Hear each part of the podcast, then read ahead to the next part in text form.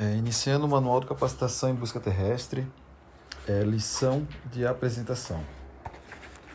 A capacitação dos bombeiros catarinenses para a busca terrestre guia-se por este manual e tem por finalidade proporcionar os conhecimentos necessários para o atendimento das ocorrências dessa natureza, objetivando a localização de pessoas perdidas ou desaparecidas em ambiente terrestre com características rurais ou ainda de pessoa impossibilitada de sair de tal ambiente por seus próprios meios.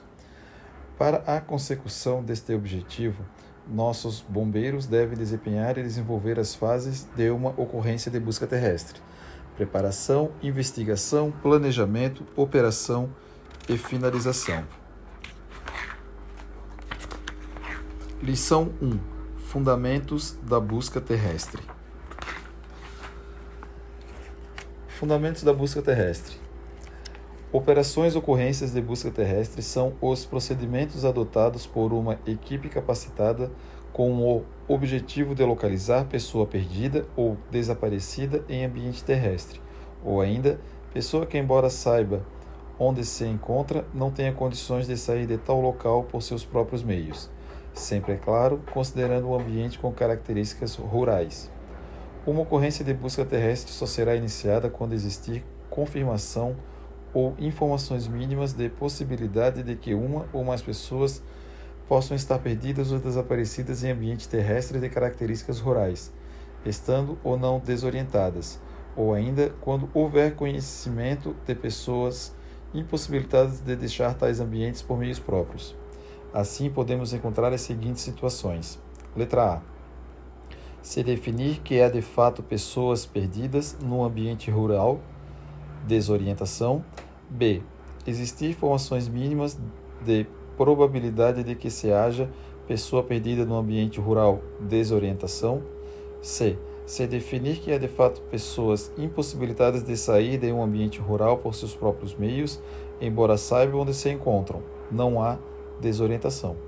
D. Existir informações mínimas de possibilidade de que pessoas desaparecidas possam encontrar-se no ambiente rural.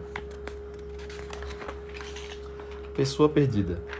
Uma pessoa é considerada perdida a partir do momento em que, por descuido, desconhecimento ou um acidente diverso, perde a noção de localização, não sendo capaz de sozinha realizar as manobras que possibilitem seu retorno ao local de origem. Portanto, no caso de pessoa perdida, teremos sempre uma situação de desorientação.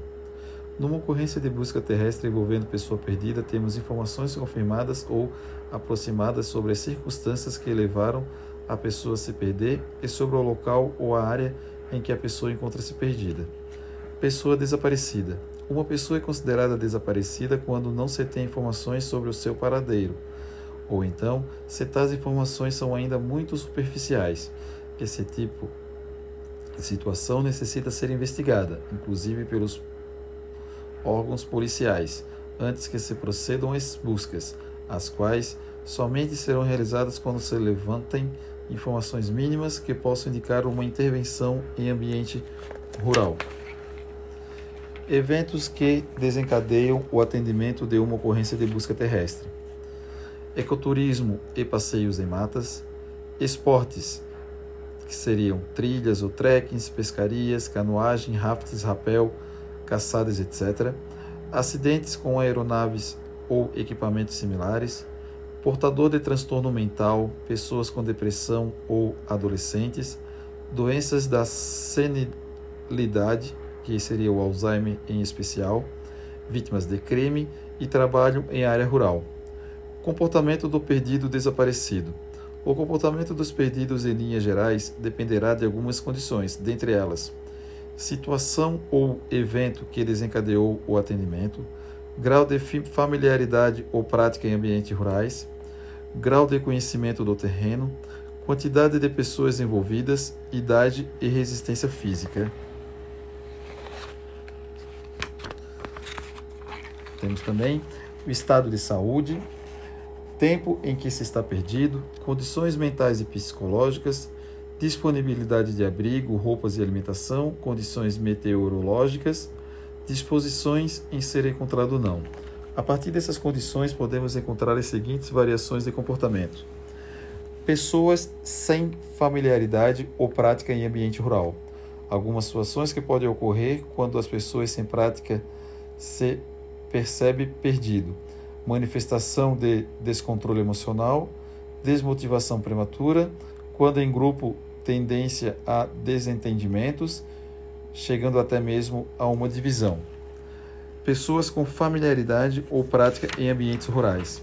Pessoas com familiaridade e experiência em ambiente rural, caso neles se percam, tenderão a margear cursos d'água e procurarão deixar marcas e sinais de sua passagem pelos caminhos que percorreram, assim como saberão encontrar ou mesmo construir um abrigo adequado.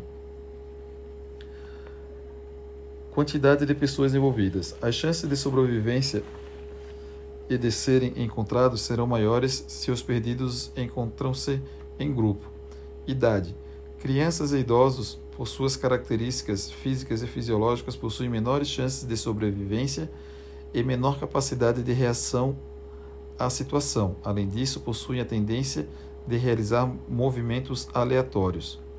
Combatente: Lembre-se que no caso de crianças, devido ao tamanho, é preciso considerar a possibilidade de estar em locais com espaço mais restritos ou terem passado por locais impossíveis para um adulto. Lembre-se também que em locais de vegetação rasteira ou arbustiva é preciso considerar a maior dificuldade em serem visualizadas. Ainda cabe destacar que as crianças poderão não responder aos chamados da equipe de busca e até mesmo esconderem-se dela. Estado de saúde. Estresse contribui diretamente para a redução da imunidade, por isso, pessoas feridas ou doentes com lesões decorrentes do contato com o meio podem ser acometidas de infecções e doenças oportunistas.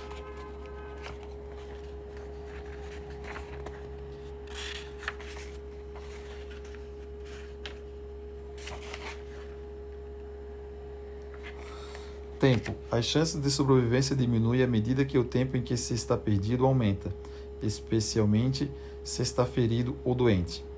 Condições meteorológicas. As possibilidades de sobrevivência também dependerão das condições meteorológicas. Tempo quente e ensolarado poderá representar insolação e desidratação. Por sua vez, tempo frio poderá causar hipotermia, congelamento e necrose de extremidades. A chuva poderá amplificar e acelerar o processo de hipotermia.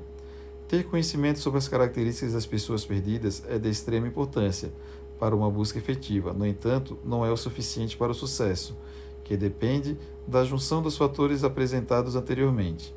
Devemos também considerar outras situações em que a busca terrestre se faz necessária, tais como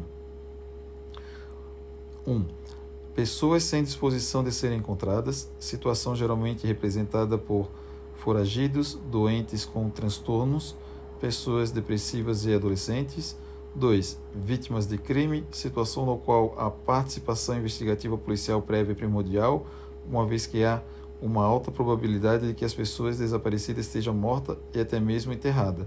3. Foragidos, situação em que as equipes de busca poderão excepcionalmente vir a colaborar, porém somente em apoio indireto e assessoria às forças policiais. Não se executa acompanhamento direto.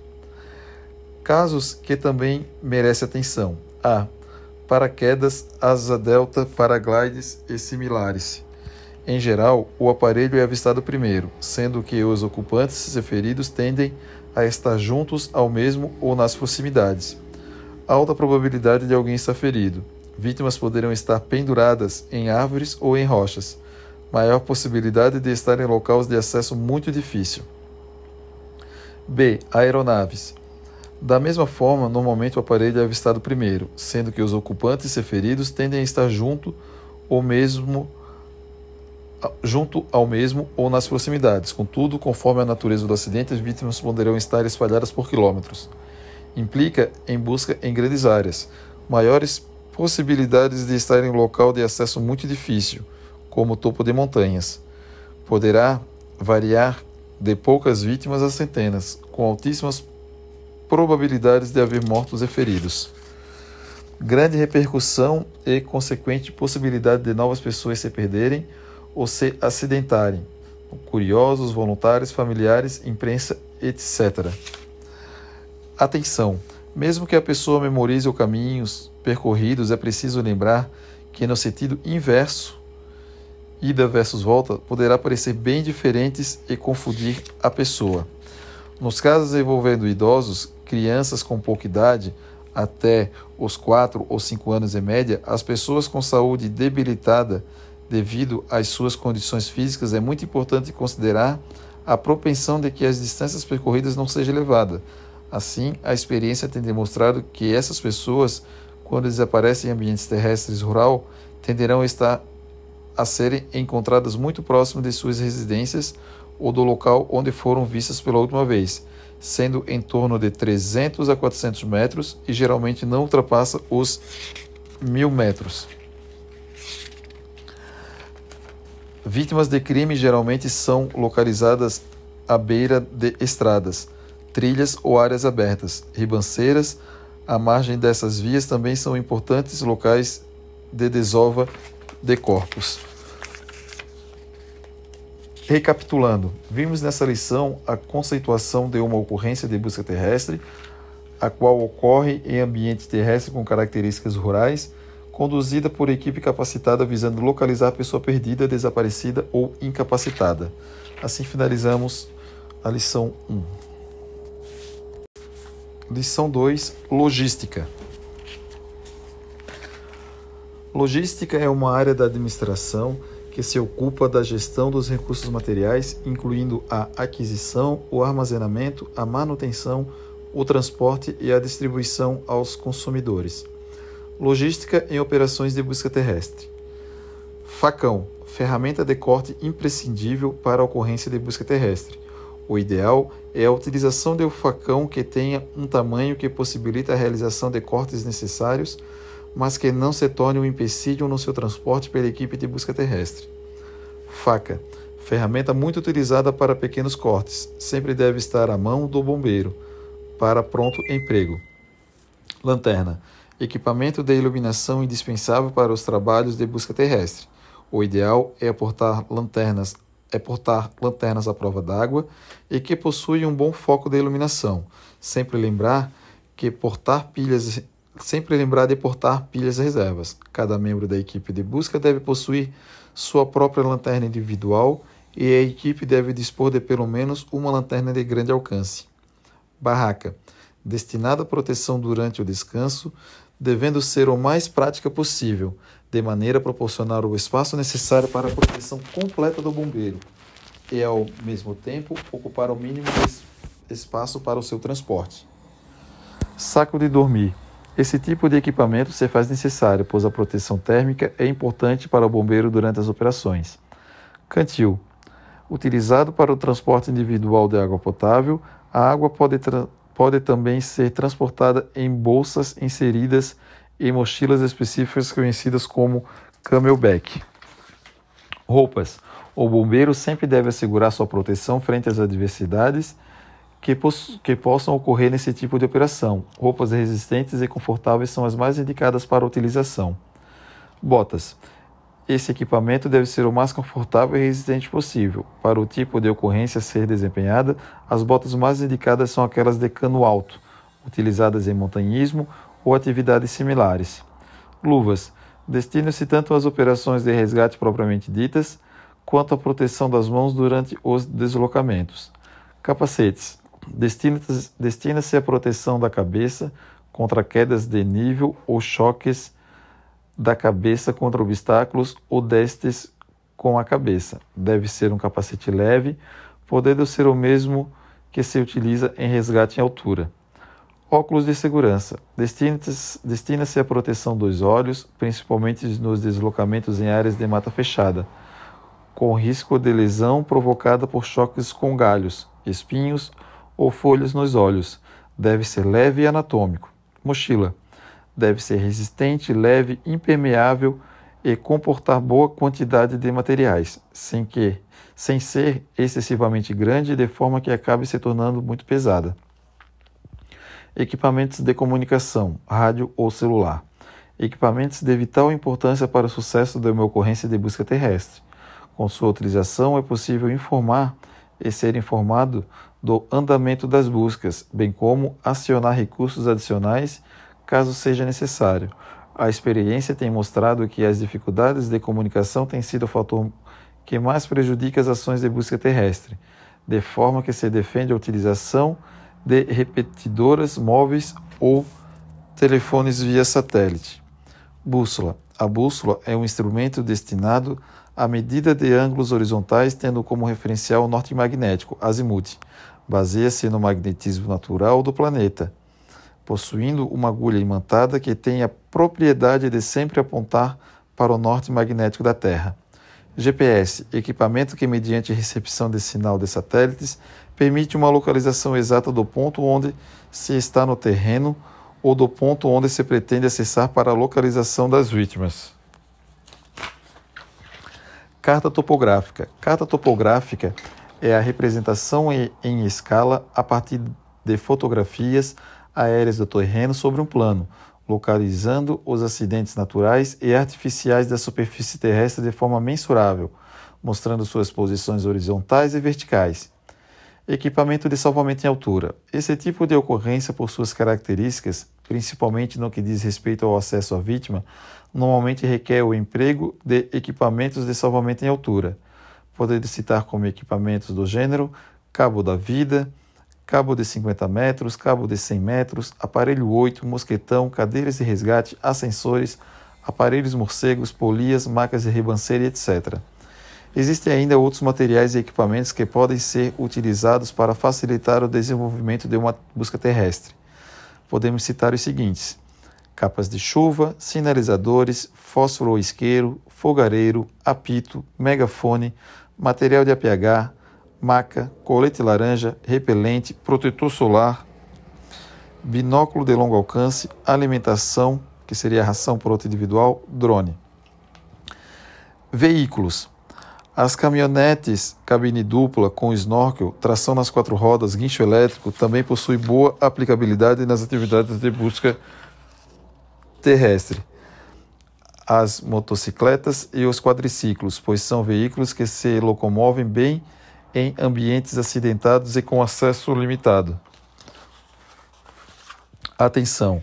Na falta de uma bota adequada, é imprescindível a utilização de perneiras tanto para proteção contra ofídeos quanto para proteção contra lesões. Assim finalizamos a lição 2 de busca terrestre.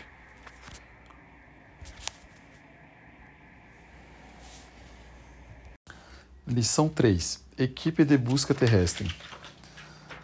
Objetivos da constituição de equipes de busca terrestre. A existência de uma equipe especializada ameniza os problemas de organização e de competências. Saber quem executa cada tarefa, comuns em ocorrências não rotineiras, visto a preparação específica e o treinamento que a equipe disporá. Composição e atribuições de uma equipe de busca terrestre. Uma equipe ideal de busca terrestre deve ser formada por navegador, resgatistas, logística e comandante função acumulada.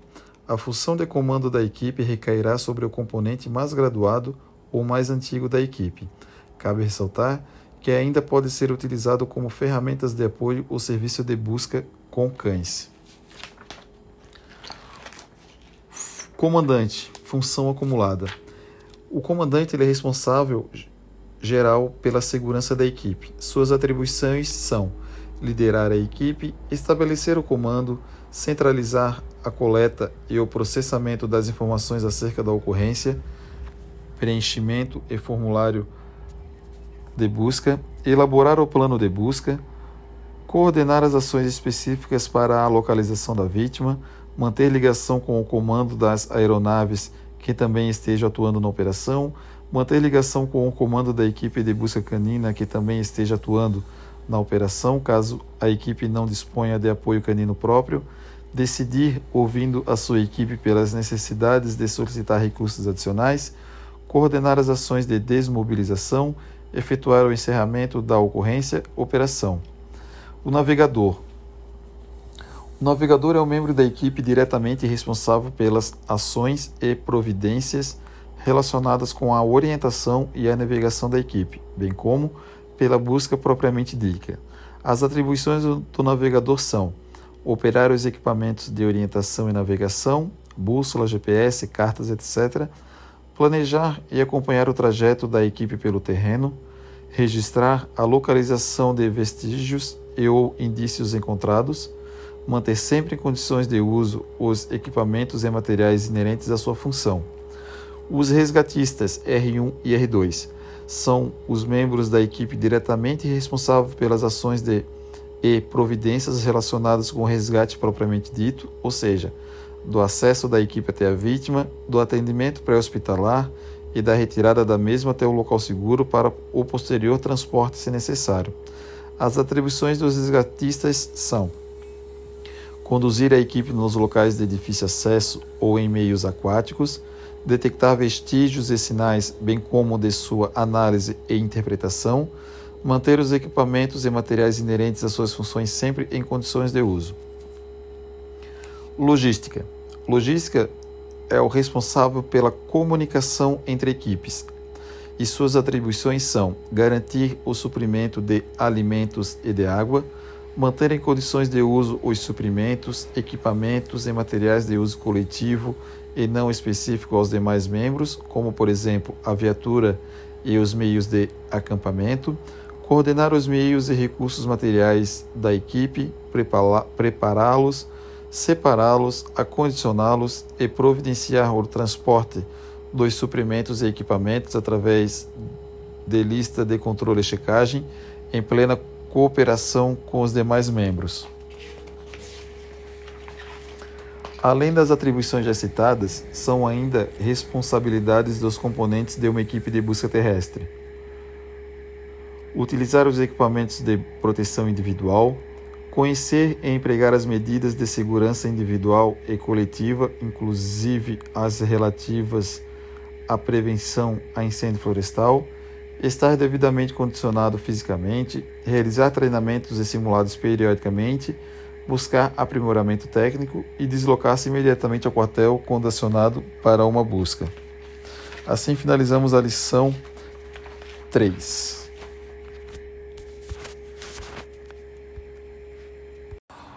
Lição 4 Noções de cartografia e de coordenadas. Carta topográfica. Carta topográfica é a representação em escala a partir de fotografias aéreas ou outros recursos de parcelas menores de um terreno sobre um plano, localizando em detalhes e de forma mensurável os acidentes naturais e artificiais da superfície terrestre, mostrando suas posições horizontais e verticais. Escala é uma relação entre a medida de um objeto ou lugar representada no papel e a sua medida real sendo apresentada na forma de escala numérica e de escala gráfica. Escala numérica é a representação em forma de fração, com base nas informações disponíveis, chegar-se-á à escala utilizada, onde o E é a escala, o D minúsculo é a medida na carta e o D maiúsculo é a medida no terreno. Escala gráfica é a representação gráfica de várias distâncias no terreno, sobre uma linha reta graduada. Esse tipo de representação possui um segmento à direita da referência zero, a que se denomina de escala primária, e um outro segmento à esquerda do zero, chamado de escala de fracionamento, subdividida em múltiplos da unidade escolhida. A escala gráfica permite uma leitura direta e sem a necessidade de outros meios de leitura visto que até mesmo com o barbante é possível obtermos as distâncias que desejamos saber. O processo do barbante e escala gráfica também facilita a leitura de distâncias de trechos sinuosos, como rios e estradas, por exemplo. Outra vantagem da escala gráfica é a utilização da carta mesmo que ela tenha sido fotocopiada ou impressa em tamanhos maiores ou menores que a original. Utilizando a escala nas cartas topográficas. As cartas topográficas apresentam tanto a escala numérica quanto a escala gráfica, com escalas disponíveis de 1 para 10 mil, 1 para 25 mil, 1 para 50 mil e 1 para 100 mil. Quanto menor for o número denominador da fração, maior será a escala. Assim, uma escala de 1 para 25 mil é maior que uma escala de 1 para 100 mil. Deste modo, quanto maior for a escala, mais detalhes serão apresentadas na carta topográfica, porém menor será a área abrangida pela carta. Tamanho da escala: 1 para 10 mil, medida na carta 1 centímetro, medida correspondente no terreno 100 metros. 1 para 25 mil, 1 centímetro, 250 metros. 1 para 50 mil, 1 centímetro, 500 metros. E 1 para 100 mil, 1 centímetro, 1000 metros. Tipos de norte representados numa carta topográfica. Estão representados nas cartas topográficas três diferentes tipos de norte, sendo eles norte verdadeiro ou geográfico, é aquele que se refere ao norte geográfico, direção do Polo Norte, do local onde estamos, traçando-se uma linha imaginária, meridiano local, até o Polo Norte. Obteremos uma direção para o norte geográfico da Terra. Numa carta topográfica, é representada somente pelas linhas verticais das bordas. Norte magnético indica o campo magnético terrestre. O norte magnético é aquele que é apontado por uma bússola, indicando a direção do polo magnético da Terra. Norte da quadrícula ou cartográfico refere-se ao norte cartográfico, sendo obtido pela direção das linhas verticais das quadrículas de uma carta topográfica. Uma carta topográfica é dotada de diversas linhas verticais e horizontais, cujo cruzamento forma uma quadrícula denominada de quadrícula UTM de grande auxílio para determinar posições, distâncias e azimuths. Diagrama de orientação. Os três nortes numa carta topográfica estão graficamente demonstrados através do diagrama de orientação ou o popular pé de galinha. O norte magnético é identificado pela sigla NM e ou por uma linha com terminação em meia seta. O norte geográfico é identificado pela sigla NG e ou por uma linha com uma estrela. Representa a estrela polar. O norte da quadrícula é identificado pelas siglas NQ e ou uma linha simples. Convenções cartográficas. Uma carta topográfica apresenta inúmeras informações, as quais, de forma geral, podemos classificá-las em informações gerais e legendas, planimetria e altimetria. Informações gerais e legendas. A. Nome da folha é a identificação nominal da carta. B. Articulação da folha. Identifica as cartas adjacentes. C. Localização da folha no estado. As cartas brasileiras trazem essa figura que identifica a localização da carta dentro do território de um estado da federação. D. Informações diversas em legenda. As cartas topográficas apresentam em seu rodapé legendas contendo informações diversas acerca, de sinais e símbolos impressos na carta.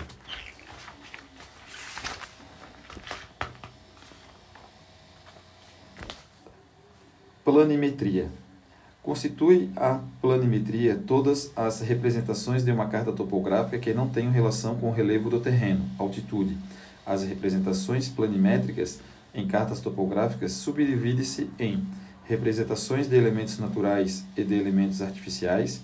Os elementos naturais são os relacionados com a hidrografia e a vegetação, e os elementos artificiais são os que decorrem da ocupação humana como o sistema viário, as construções e os limites políticos administrativos. Vejamos mais detalhadamente cada um desses elementos presentes na carta. Hidrografia são os elementos que numa carta topográfica representam a presença de água através da cor azul. Vegetação são os elementos que numa carta topográfica representam a presença de cobertura vegetal natural ou cultivada através da cor verde. Altimetria. São os elementos que representam as informações relacionadas ao relevo, altitude. Curvas de nível são linhas marrons, sépia, imaginárias do terreno que agrupam pontos que possuem a mesma altitude, tendo como referência o nível do mar. As curvas de nível têm por finalidade permitir que o usuário possa ter uma ideia do relevo da região representada, da sua altitude e declividade elas indicam se o terreno é plano, ondulado, montanhoso, se é íngreme ou de declive suave. As curvas de nível impressas com traço de maior espessura e acompanhadas do valor da altitude são denominadas de curvas de níveis mestras, as quais são representadas a cada cinco curvas. Equidistância das curvas de nível é o espaçamento, ou seja, a distância vertical, desnível, entre as curvas de nível. Essa equidistância varia de acordo com a escala da carta e com a precisão do levantamento. Com base na informação da altitude existente na curva de nível mestra, acrescendo-se ou diminuindo a equidistância em metros, conforme a escala da carta apresentada na tabela, saberemos a altitude de cada curva de nível. A representação da escala em relação à equidistância. Tamanho da escala. 1 para 25 mil e 1 para 10 mil, a equidistância é 10 metros. 1 para 50 mil, a equidistância é 20 metros. E 1 para 100 mil, a equidistância é 50 metros. Algumas cartas topográficas apresentam uma escala de declividade, o que torna bastante fácil sua leitura não necessitando cálculos matemáticos, bastando apenas comparar a distância entre as curvas de nível em apreciação com o grau que a mesma mais se aproxima na escala de declividade da carta topográfica. Atenção! Equidistância não significa a distância entre uma curva de nível e outra, mas sim o desnível, que é a diferença de altitude existente entre ambas, de forma que, quanto mais próximo uma linha da curva de nível está da outra, mais íngreme ou mais inclinado será o terreno. Sistema de coordenadas planimétricas. Sistema de coordenadas que se utiliza de distâncias em metros, podendo-se estabelecer através dela a localização de um ponto qualquer da superfície terrestre com até um metro de precisão. É chamada também de coordenadas UTM. Universal Transversa de Mercator. Esse sistema é mais adequado às operações de busca terrestre com auxílio de carta topográfica, visto que permite uma leitura bem mais direta, sem a necessidade de muitos cálculos ou conversões, diferentemente do sistema de coordenadas geográficas, graus, minutos e segundos, por exemplo. As coordenadas UTM são, portanto, coordenadas retangulares e para memorização podemos utilizar o seguinte esquema: xy é igual a en, que é igual a 67, 67. A memorização EN significa que deve ser lida primeiro do sentido E, leste, ou da esquerda para a direita, e em seguida no sentido norte, ou de baixo para cima. E a memorização 67 significa que no sentido E, leste, a coordenada será composta de seis dígitos válidos, enquanto no sentido N, norte, de sete dígitos válidos. Assim finalizamos a lição 4. Lição 5: Bússola, orientação e navegação. Bússola é um instrumento destinado à medida de ângulos horizontais, tendo como referencial o norte magnético. Existem diversos tipos de bússolas, sendo que as mais utilizadas em operações de busca são a bússola de visada e a bússola de orientação ou transferidora. A bússola de orientação, contudo, é mais útil, visto que permite trabalhar conjuntamente com cartas topográficas. Vejamos as características de cada uma. Bússola devisada. Embora possa ser utilizada em operações de busca terrestre, não permite trabalhar adequadamente em conjunto com cartas topográficas, de forma que seu uso, portanto, é desaconselhável. Bússola de orientação ou bússola transferidora é composta de um invólucro circular chamado de cápsula, colocado sobre uma placa base de acrílico transparente. Dentro dela existe uma peça metálica chamada de agulha, o qual se equilibra sobre um eixo que tem livre movimento. Como a agulha é magnetizada, ela sempre indicará o norte magnético. Assim, a parte da agulha que devemos considerar é a metade que é destacada em vermelho, por um N, uma seta ou por um meio de destaque. Em torno da cápsula há um anel giratório chamado de limbo, devendo tal anel ser graduado. Dependendo do tamanho da bússola, o limbo é graduado em grau em grau, muito raro, ou de 2 em 2 graus, mais comum. A escala do limbo em graus vai de 0 a 360 graus, ou da marca N do limbo até ela de novo, ou seja, começando e terminando no mesmo ponto, denominado de norte do limbo. Os valores lidos no limbo são chamados de azimutes magnéticos, que são valores angulares que iniciam na direção do norte magnético, apontado pela agulha e vão até uma direção escolhida por nós, seja ele um pico, uma árvore ou outro referencial qualquer. No fundo da cápsula há uma série de linhas paralelas, sendo que as linhas mais externas servem para alinhar a bússola com as linhas de coordenadas de uma carta. Já as duas linhas centrais geralmente são mais espessas ou de outra cor, ou ainda representada por uma seta, conjunto esse que chamamos de seta-guião ou portão. Na placa base da bússola, originando-se da cápsula, existe uma outra seta apontando para a extremidade desta placa que chamamos de linha de fé ou seta de rumo, que será a linha que apontaremos para o nosso alvo. Nessa placa base teremos também uma pequena régua em centímetros e escalímetros nas laterais ou vice-versa. Cuidados na utilização de bússolas. Distância segura para utilização de bússolas.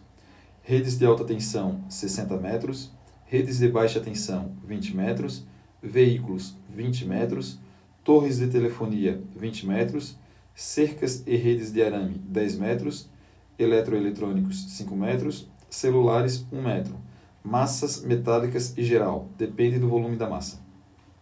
Azimuth. Azimuth é o ângulo formado entre a direção norte e sul e a direção considerada, no sentido horário, variando de 0 a 360 nos, indicando um sentido. Existe um azimuth para cada um dos nortes, porém, consideramos apenas o azimuth magnético, ou seja, aquele que é indicado por uma bússola.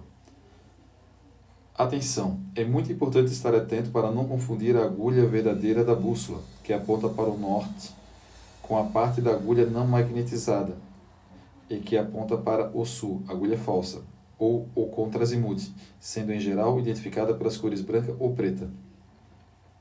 Contrazimuth é o sentido contrário ao do azimuth, 180 graus. A obtenção de um contrazimuth pode ser feita por leitura direta através de uma bússola, ou por operação matemática, conforme o azimuth considerado. O contrazimuth é utilizado para retornar de forma orientada a um ponto anterior de deslocamento. Operação da bússola, sem carta topográfica. A operação de uma bússola pode ser feita individualmente ou em conjunto com cartas topográficas. No caso do uso individual, a operação de uma bússola destina-se a determinar o azimuth de um alvo qualquer, ponto, ou encontrar o rumo apontado por um azimuth previamente estabelecido.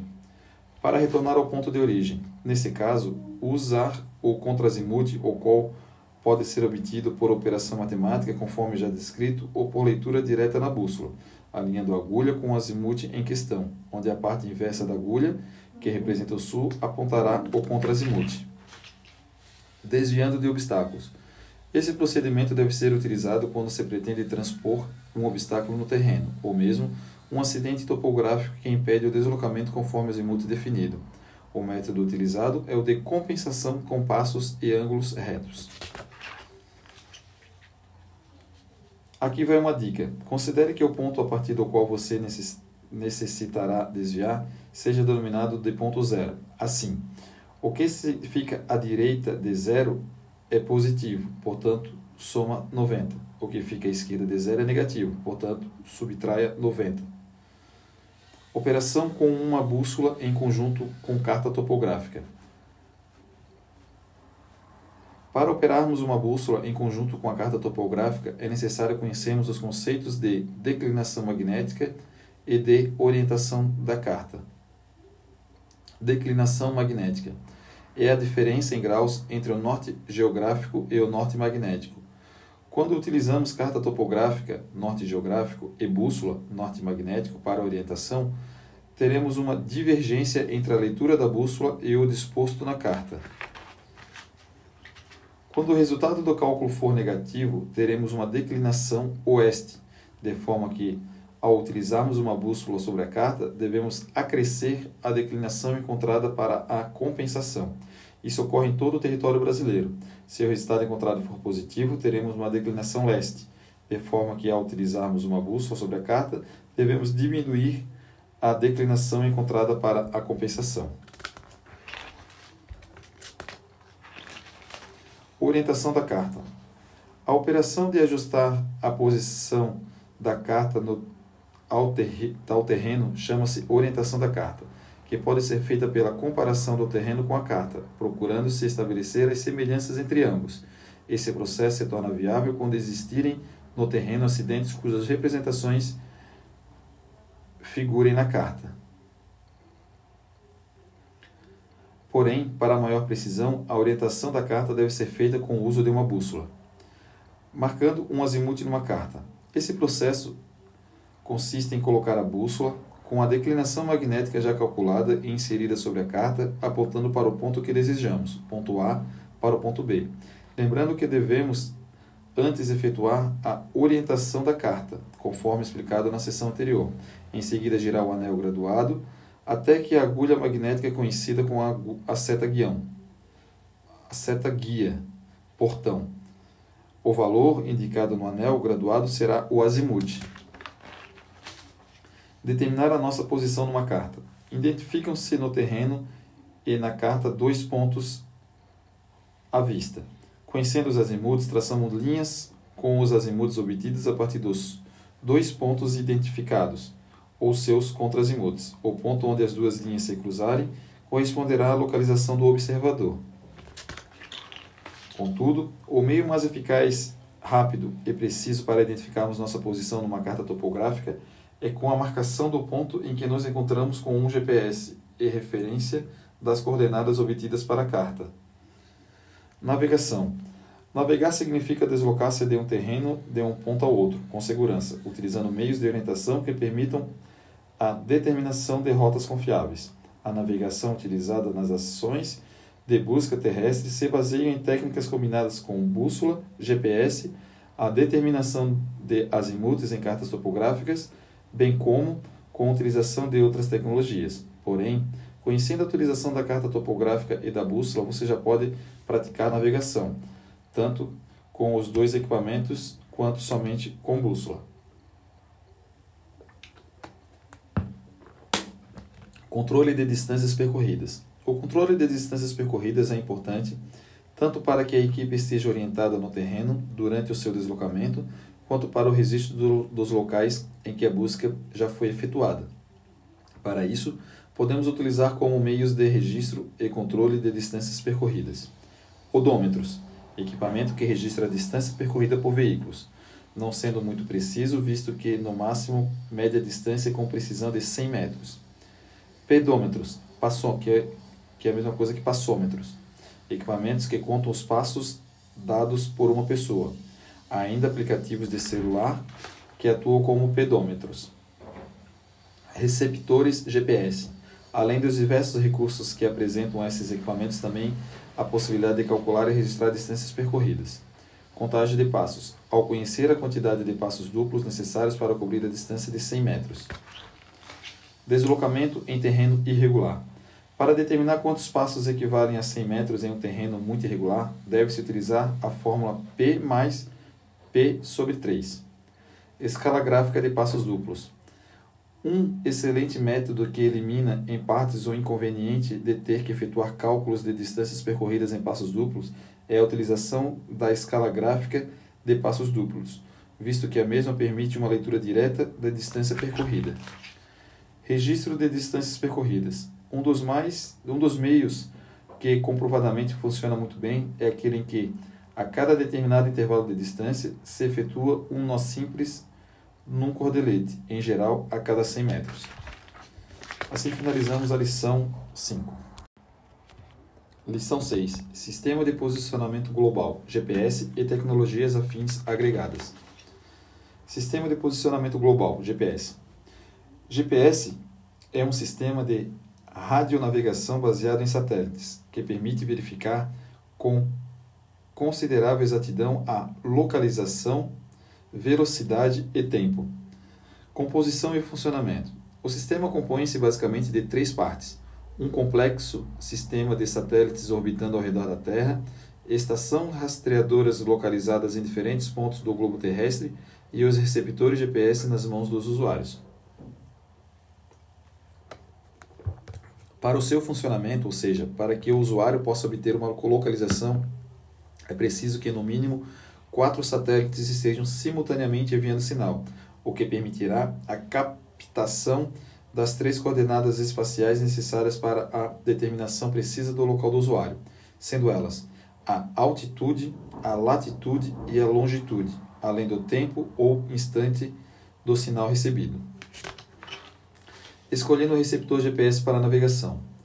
Para a aquisição do equipamento, devemos observar algumas características, dentre as quais destacam-se a qualidade de recepção de sinal e a capacidade de armazenamento de pontos, trilhas e rotas. Os modelos mais básicos permitem armazenar até 500 pontos.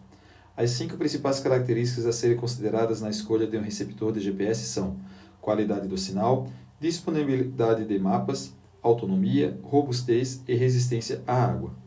Datum, dados de mapa. Datum é um modelo matemático da Terra que representa sua forma aproximada, permitindo que os cálculos sejam feitos de maneira mais precisa e constante, consistente.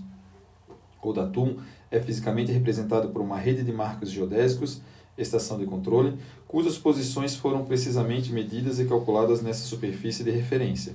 As linhas de latitude e longitude, também conhecidas por paralelos e meridianos, no mapa ou numa carta estão referenciadas a um datum específico. Atenção! O, CBM, o CBMSC tem empregado o GPS da empresa Garmin. Sergas, Sergas 2000. As cartas topográficas são elaboradas tendo como referência o datum. O GPS poderá ser configurado para utilizados de forma que se você estiver navegando e comparando as coordenadas do GPS com uma carta topográfica ou vice-versa, o datum a ser utilizado no GPS deverá ser igual ao da carta para assegurar uma navegação e localização precisa. No Brasil, o datum oficial atual é o Sirgas 2000, porém as cartas topográficas mais antigas podem ser encontradas com os datuns Sul da América, datum 1969, que é o SAD 69, ou Córrego Alegre, o datum padrão do GPS é o WGS 84. Tecnologias afins agregadas ao GPS para localização e busca. GPS TrackMaker Free permite a comunicação bidirecional de dados entre o GPS e o computador. Os dados obtidos por satélite, dos satélites, como waypoints, trilhas e rotas, são transferidos para o computador, reconhecidos pelo programa, possibilitando ao usuário identificá-los de última forma, possibilitando ao usuário editá-los graficamente de maneira simplificada e ainda armazená-los em disco. MapSource, software desenvolvido pela empresa Garmin, sendo utilizado para visualizar e organizar mapas, waypoints, rotas e trilhas.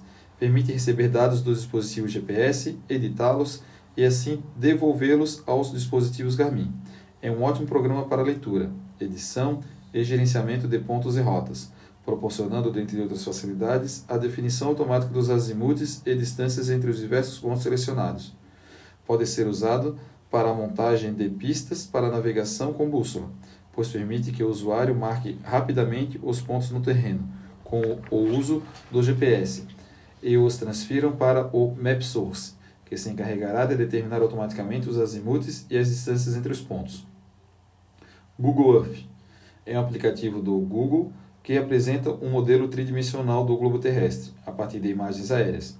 Permite identificar lugares, construções, cidades, paisagens, rios e demais acidentes naturais, entre outros inúmeros elementos com boa definição, inclusive offline, desde que a área de interesse tenha sido visualizada online previamente possibilita a transferência de pontos, trilhas e rotas marcadas manualmente ou automaticamente no GPS e a localização de coordenadas inseridas manualmente no programa.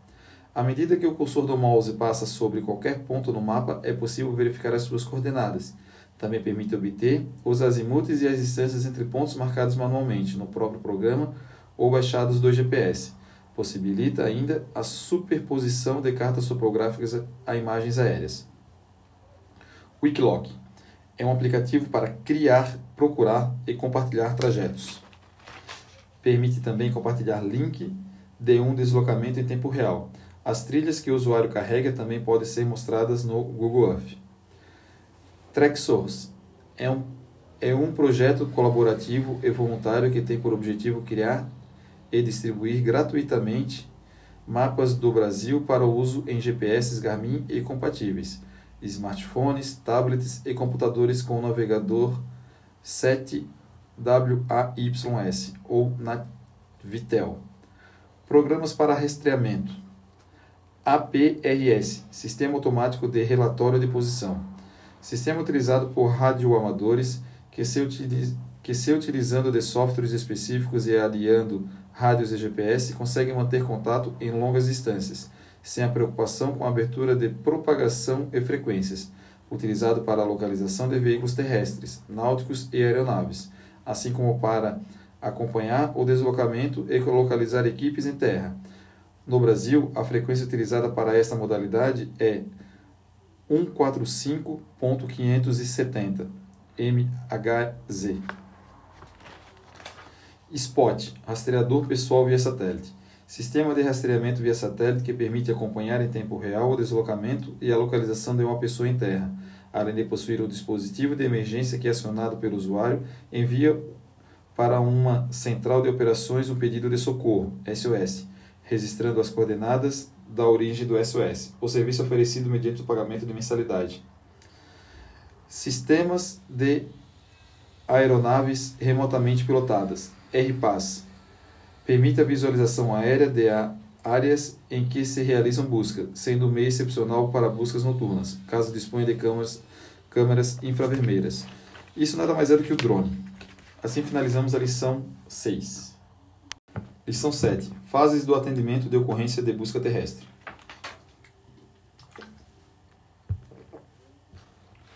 Uma ocorrência de busca terrestre se desenvolve em cinco fases, sendo elas preparatória, investigatória, planejamento, operativa e finalização. PIPOF. Fase preparatória. É a fase mais importante e determinante e será a diferença entre o sucesso ou não de uma ocorrência de busca terrestre. Fase investigatória fase na qual são recebidas as informações iniciais acerca da possibilidade de que alguém esteja perdido ou desaparecido.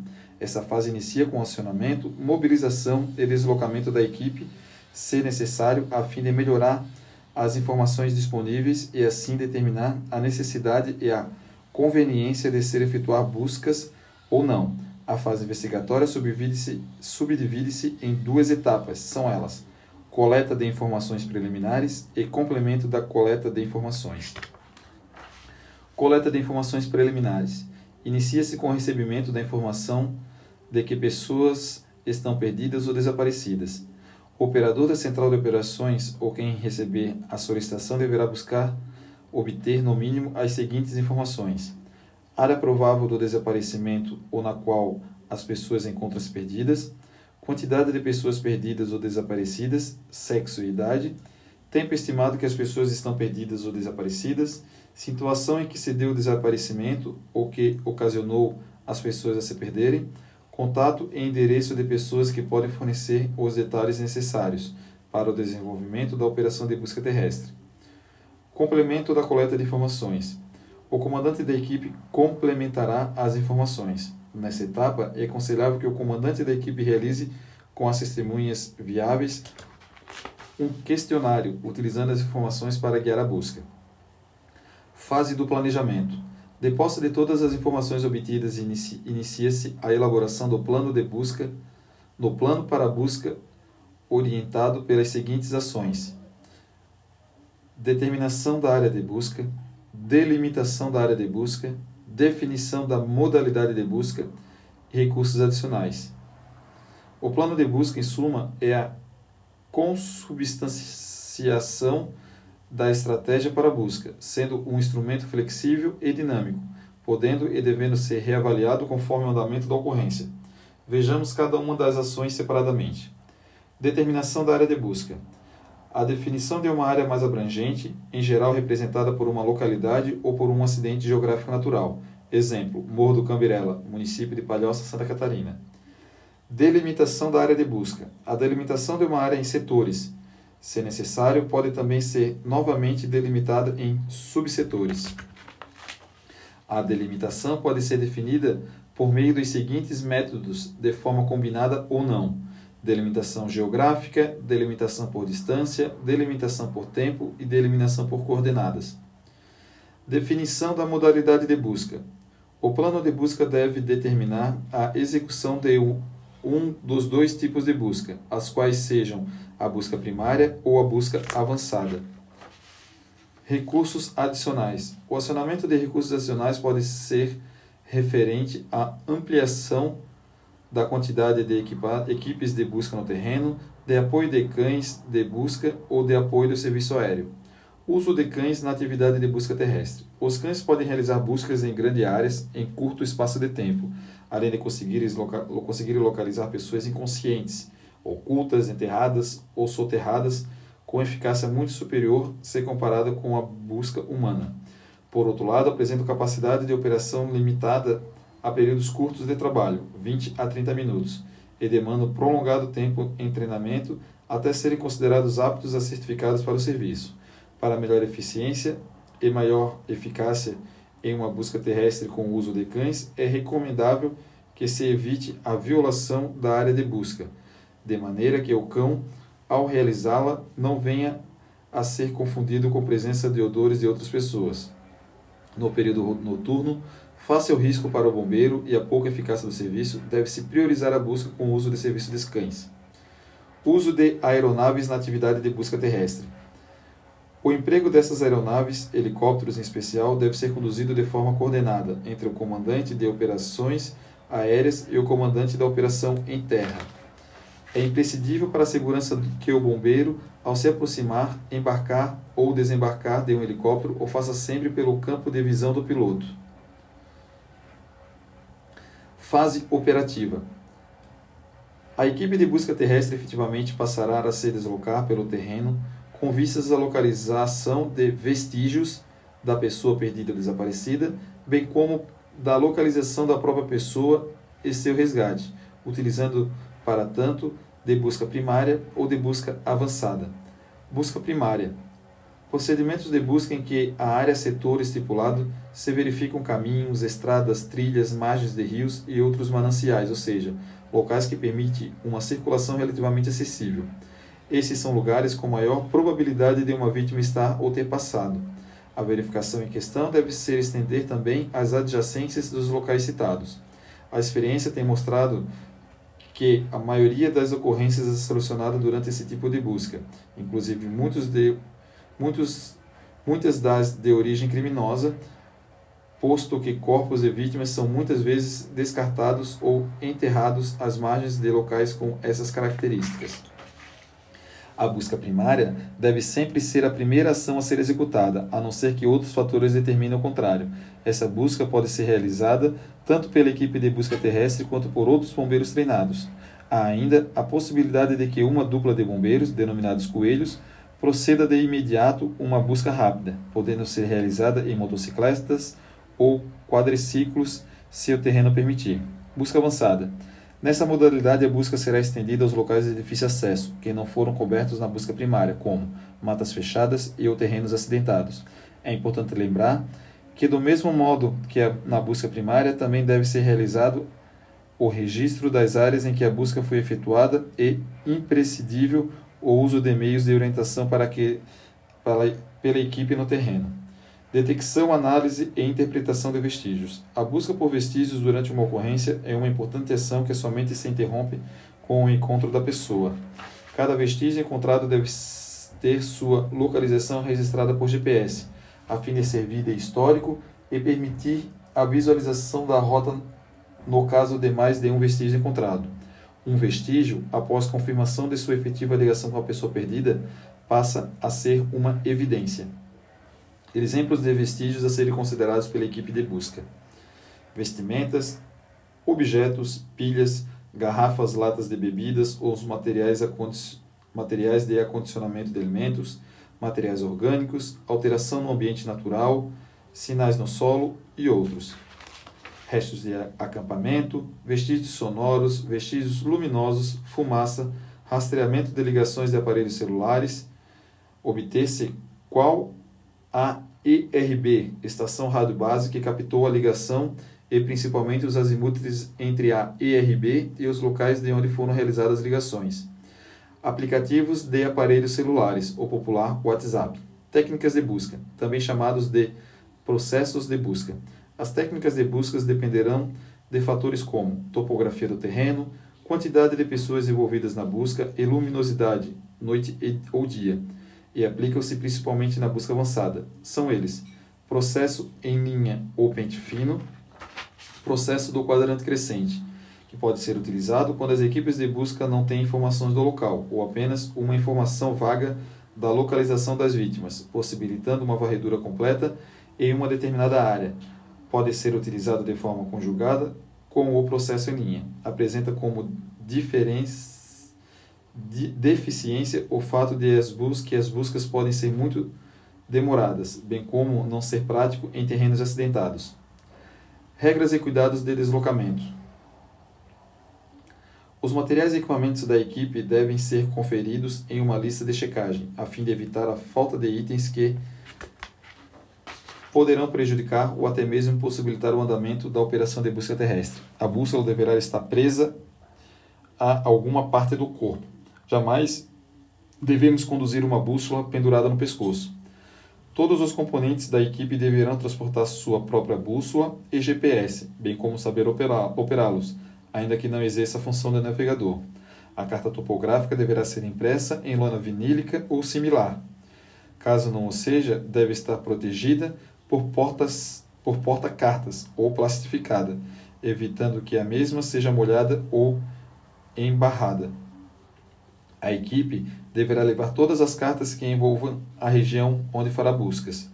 Os equipamentos de corte, em especial o facão, devem ser conduzidos sempre à cintura em bainha própria. O manejo de facão deve ser feito com muito cuidado, a fim de evitar que o próprio operador sofra ferimentos ou que outro membro da equipe seja atingido. A equipe deverá portar ao menos uma lanterna pequena para cada componente, sendo que para cada equipe deverá haver uma lanterna recarregável de maior potência e alcance. Assim, é necessário que cada componente da equipe possua no mínimo dois jogos de pilha, baterias, para abastecer sua lanterna. As lanternas deverão ser conduzidas mesmo em deslocamentos diurnos. A equipe deverá também possuir pilhas, reservas para os receptores GPS. A navegação durante a noite é desaconselhável, só sendo efetuado caso haja circunstâncias que apontem para a continuidade da busca noturna. Nos deslocamentos noturnos, os componentes da equipe devem se manter muito mais próximos uns dos outros do que nos deslocamentos diurnos, devendo cada membro estar no visual de pelo menos um outro componente. Os componentes da equipe deverão também conversar uns com os outros de forma a manter continuamente o contato. Caso a equipe se desoriente, utilizar o método ESA 1. Fase da finalização. Fase na qual a ocorrência é finalizada, após a pessoa perdida ou desaparecida ter sido encontrada, ou então pela interrupção das buscas por não ser encontrado nem vestígios e nem a pessoa. As fases de finalização subdividem-se em duas etapas: desmobilização e encerramento. Desmobilização na etapa de desmobilização, a equipe de busca terrestre procede à conferência, à manutenção e à reposição, se for o caso, de todos os materiais, equipamentos e suprimentos utilizados. Encerramento etapa final da operação de busca terrestre, onde a equipe se reúne para avaliar os pontos positivos da ocorrência e apontar o que necessita ser melhorado. É nessa etapa ainda que são confeccionadas e inseridas no sistema de atendimento os relatórios da ocorrência. Atenção! Lembre-se, bombeiro, olhar para trás ao longo do caminho durante um deslocamento poderá auxiliar a orientação para o retorno, visto que caminhos percorridos no sentido inverso geralmente parecem bem diferentes, efeito espelho. A. E jamais descuide com a orientação durante o retorno, pois é nessa fase que o relaxamento conduz a uma situação de se estar perdido. Assim finalizamos o módulo de busca terrestre.